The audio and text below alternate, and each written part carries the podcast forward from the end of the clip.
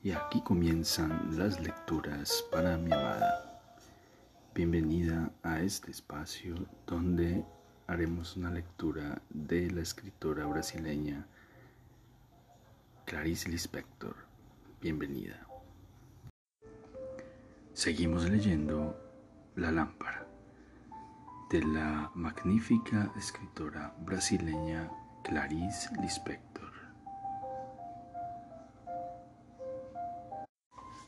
Arrodillado junto a ella, con el rostro hundido en su cuerpo, ella miraba al frente, seca, casi severa, casi sin comprenderse. Volvió la cabeza un poco bruscamente, dirigiendo la mirada más allá de la ventana, haciendo vibrar las alas del sombrero que no había tenido tiempo de quitarse. Con los ojos duros e inmóviles, su rostro escondía en sí mismo una expresión lentamente difícil que se formaba con esfuerzo y atención, una expresión alucinada y clara luchando contra aquella carne habituada a esperar con paciencia, altivez y frialdad un momento que no llegaría y que ahora estallaba en su corazón con esa fatalidad. Los minutos transcurrían, sintió como de repente el dolor se mezclaba con la carne, insoportable, como si cada célula fuese movida y rasgada, dividida en un parto mortal. La boca repentinamente amarga y ardiente, ella estaba horrorizada, dura y contrita como ante sangre derramada, una victoria, un terror. Eso era la felicidad, pues. El esplendor herido tropezaba en su pecho, intolerable, había estallado en su pobre corazón una bolsa de luz. Ella nunca habría podido ir más lejos, débil y aterrorizada. Había alcanzado el punto blando y fecundo de su propio ser. Esperaba. Después, con dificultad, movió las manos dulces entre los cabellos del hombre redimido. Le dio todo a través de los dedos trémulos. Ella, que jamás había conseguido insinuar en las figuras de barro del contacto de la vida, dijo la primera palabra de su nueva experiencia. Vicente. Él levantó la cabeza, la miró, se sorprendió. Ella existía por encima de Adriano. Y como ella era en ese momento fuerte, tranquila y plena, como una mujer, él se sometió como ya se había sometido a otras mujeres. Ella cogió la cabeza del hombre entre sus manos, en un gesto precioso y fresco besó sus párpados leves. El placer del hombre fue luminoso e intenso. Él levantó los ojos queriendo, con un silencio, dar a ambos la certeza de que él era un hombre y ella una mujer. Y retrocedió con un movimiento irresistible, apretándose el ojo derecho con la palma de la mano. Me has metido el dedo en el ojo, decía él perdido de sí mismo, secándose las lágrimas que le brotaban. Un alegre y sordo tambor empezó a sonar en medio del cuarto, un pabellón vacío. Algo había concluido con sol y claridad. El tambor tocaba en medio del cuarto y después nunca un silencio había sido tan mudo, apacible, final en el recinto hueco. Vicente apartó la mano del ojo, pareció apacible, pareció despertar un leve instante, la vio tranquila y recta bajo el duro sombrero, la miró casi con curiosidad, pensó confusamente, Dios mío, si yo fuese el mundo, me daría pena haber herido tanto a una mujer. Vera, la habría herido tanto. Pero Virginia extrañamente ya parecía curada y simple. No se había parado más que un solo instante en aquel instante. Había retirado las manos, las había posado sobre su regazo, las había guiado hasta el libro sobre la mesita reposándolas otra vez sobre el regazo. De repente se las llevó a la cabeza y finalmente se deshizo del sombrero. Lo dejó sobre la mesa. Se arregló el pelo que estaba húmedo. Se acordó de que una vez tuvo una compañera y de que la amaba, tanto como podría amar a María Clara. La niña, ¿cómo acordarse de su nombre? Tenía unos largos cabellos dorados y los ojos azules, pequeños y maliciosos. Mientras Virginia permanecía en su miedo y en su timidez, todo era leve y delicado entre ambas. Después fue ganando confianza y un día en medio de las risas de una broma, todo era tan relajado, tan natural y tan feliz. Sinceramente, ¿cómo podría adivinarlo? Agarró lo más preciado de su amiga, sus largos cabellos, y algunos hilos trémulos y asustados se desprendieron, se quedaron en sus manos. La otra gritó de dolor. Se volvió hacia Virginia, que aún conservaba la sonrisa excesiva de alegría en los labios ya sobresaltados, y gritó a la mano culpable, cerrada y perpleja en el aire, bruta, Sí, sí, fue eso mismo. Y un día ella cogió a la hija de la vecina y la tuvo entre sus brazos hasta que entre ambas solo hubo intimidad. El bebé olía a su propia boca, a cuarto de chiquilla durmiendo. Quiso abrazarla y la niña lloró. La madre acudió con los ojos atentos. La niña dijo, ella me ha hecho pupa. La madre se llevó a la niña diciendo que no era nada. Sí, había pasado todo eso. Salimos, dijo Vicente con delicadeza. Él dejó de fruncir el ceño, se pasó la mano fina y masculina por la cara, como si necesitase sentir la dureza de los propios rasgos. Estaba perturbado y en su rostro se acentuaba vagamente una cierta línea suave que indicaba aquella especie de bondad atenta de la que él era capaz. Ella lo miró fijamente como si despertase, como si tuviese que recordarlo siempre. No, dijo. No, ella no quería salir, no quería borrar nada y miraba tranquila por la ventana. En ese momento estaba realmente bonita. Vicente la miró mientras encendía un cigarrillo y le ofrecía otro. Ella aceptó y ya no hubo nada que borrar, que olvidar. El trozo de vida se mezclaba con toda la vida y en una sola corriente todo caminaba incomprensible, esencial, sin miedo y sin valor. Arrastrado por la imponderable fuerza de los minutos que se sucedían en el tiempo, unidos a los instantes que la misma sangre latía. La tarde era delicada y apacible. Virginia recordó que se iba de viaje. No dijo nada e intensificó su contacto con la existencia a su alrededor. Él mismo llegó a hablar con mucha libertad y su humor se aclaraba, se mostraba amable y alegre. Ella prestaba atención con facilidad e incluso le dijo cuánto le había gustado y comprendido lo que él había dicho un día, tal vez en la cena, en casa de Irene.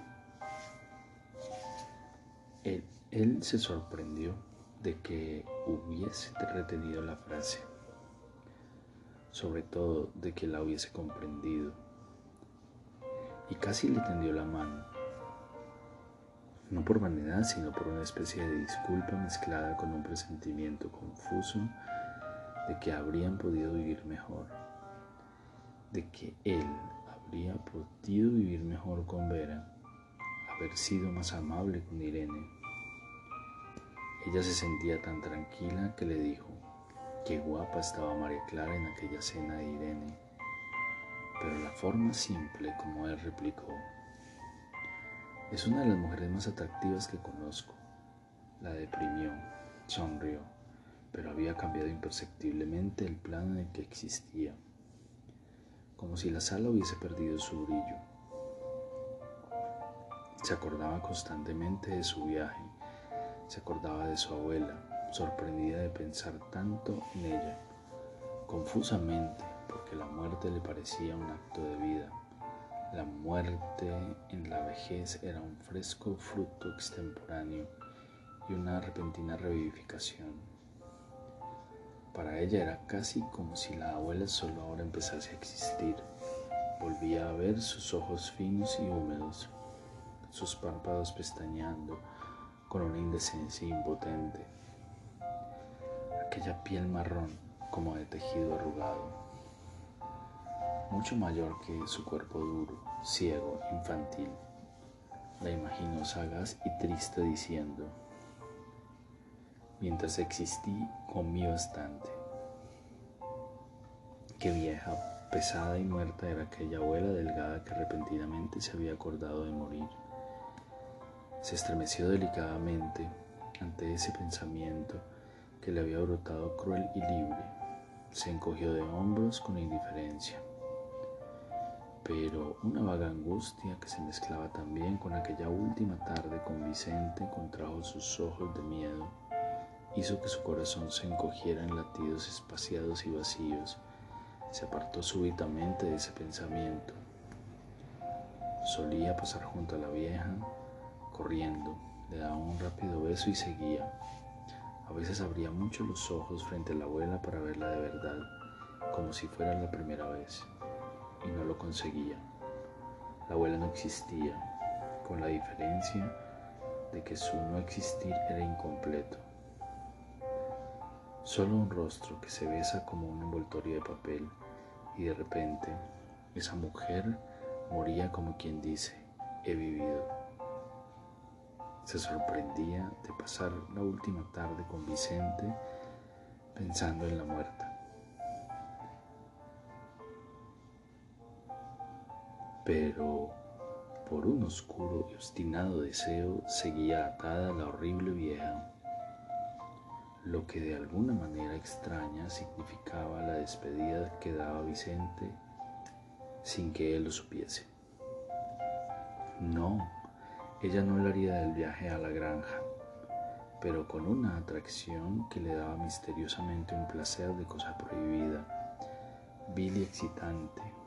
Buscaba hablar de su abuela, sí, y no decir siquiera que había muerto. Su animación iba en aumento. Contaba detalles, narraba hechos que casi eran reveladores. Casi, sí, pero todavía secretos. Y la vileza, algo irremediablemente infame y astuto, se esparcía por el aire claro y salado del cuarto. Vicente se interesaba por la abuela. Bromeaba. Debe de ser bueno vivir a la sombra de una vieja pero como una campana que se pusiese a tañer de repente, causando un efecto violento en una ciudad. Él añadió, quizá algún día la conoceré. Y de repente, todo su loco deseo de engañar a la vida y subyugarla con las maldades que inventaba, todo su deseo que en aquel momento de manera ávida la hacía feliz fue cortado con un cuchillo lento y frío y el mundo cayó en la realidad con un suspiro pálido. Ella sintió el cansancio de todo su juego. ¿Por qué no ser simple, buena, comprensiva, atenta y natural? Se preguntaba censurándose. Después de todo, con otro suspiro le parecía que tenía miedo él fue a la nevera y trajo carne, leche, flan. Ella hizo café, se sentaron para cenar algo. Nunca se había sentido tan bien junto a Vicente. Incluso cuando la abrazó, ella lo comprendió parpadeando, lista para comprender en el futuro las desgracias que le sucedieron aunque no lo hubiese podido comprender. Y lo recibía como una mujer sabe recibir a un hombre, como una madre. Y mientras cenaban, la luz encendida Ella despreciaba toda felicidad que había tenido con Miguel. Vicente hablaba de alguien tan brillante, tan con osadía, ya le dijo, seguro que es fácil decir cosas graciosas. Uno cierra los ojos y no piensa, ni se asombra de lo que dice. Él sonrió. Claro, querida, entonces cierra los ojos a gusto. Ella también se rió, cerró los párpados con valentía y sencillez, el corazón palpitante. Titubeó un poco. Mundo, mundo grande, no te conozco, pero ya he oído hablar de ti y eso me molesta. Me molesta como una piedra en el zapato. Él soltó una carcajada franca y alegre. Mientras se reía la miraba atento y sorprendido. Sigue, cariño. Ella iba cogiendo confianza como un perro al que se acaricia. Cerró los ojos radiantes, prosiguió con la cara colorada y caliente. El cuerpo de la época ha muerto, bajo las ventanas que se abrían se abrían al color rosa. Vicente, ella misma se reía. ¿Debía parar? Se preguntaba por qué acabaría por decir algo excesivo. Buenos días, fulano, estropeando incluso el pasado. Pero él se reía extremadamente divertido y ella no podía parar. Tan fascinante era sentirse amada. Él reía sin contenerse, se volvía más feo, como quien nada espera del otro. Dios mío, si hubiese subido, sabido que para conquistarlo era necesario cerrar los ojos y hablar, si lo hubiese sabido, con un poco de tristeza en los ojos resplandecientes de risa ella seguía. Querido, querido, florecita verde en el violín blanco, niño, niño, florecita verde a la luz de la luna, a la luz de la luna, a la luz de la luna. No, decía Vicente entusiasmado y hablando en serio, lo que tienes que hacer para acertar es no pensar, exactamente no pensar, sonrió. Tienes algo de improvisador de serenatas, ¿sabes? De repente parecía confuso. A Adriano le va a gustar saber que tienes ese don. ¿Por qué? preguntó ella menos alegre. Bueno, le pareces curiosa. Creo que le gustas bastante. Respondí intercambiando con ella una mirada sobre el curioso del hecho. Sí, era como una noche de gloria. Ella se rió por lo bajo, suave, los ojos llenos de una humedad conmovida y soñadora. Al contemplarla, Vicente sintió que su corazón cedía. Una especie de espuma dulce, tibia y sofocante lo envolvió. Sus ojos se amansaron sonriendo. Ella lo miraba. Nunca había sido tan hermoso. Con voz simpática y simple, él dijo soplando levemente en su rostro. Te amo, chiquilla. Apenas dicho, sin embargo, sin transformar la fuerza de su rostro e intentando incluso conservarla para poder seguir con libertad el nuevo sentimiento, él notó imperceptiblemente que no la amaba. Que la amaba quizá un susto antes de decir te amo. Colérico contra sí mismo, quiso retirar lo dicho, mientras observaba el rostro de Virginia tan asombrado y traslúcido era la primera vez que lo decía, se preguntó con sorpresa y censura. He dicho demasiado, había dicho demasiado, pensaba, mirándola con cansancio y pena. El pelo te cae sobre la cara, dijo, con una aspereza disimulada. Y así otra vez, y así decía otra vez que no era amor pero casi impaciente sentía que sería imposible ahora robarle el te amo y ella sonreía con una alegría que la hacía antipática, cargante. Vamos a salir a dar una vuelta, dijo aniquilado. Con un movimiento asustado, ella le sujetó la mano diciendo, no, no, porque salir haría que se acabase el día. Sin comprenderla, la miró fijamente y preguntó, ¿por qué? Como no lo podía explicar, ella le sonrió con un aire gracioso, extremadamente simpático y atractivo, perdido. Él no pudo dejar de reír. Dijo con cierto orgullo y sorpresa, qué mujer. Y al inclinarse para besarle el pelo, sintió el perfume embriagador y serio de su cuerpo, algo a lo que no se podía engañar. Besó sus ojos que apenas se podían cerrar de tanta vida.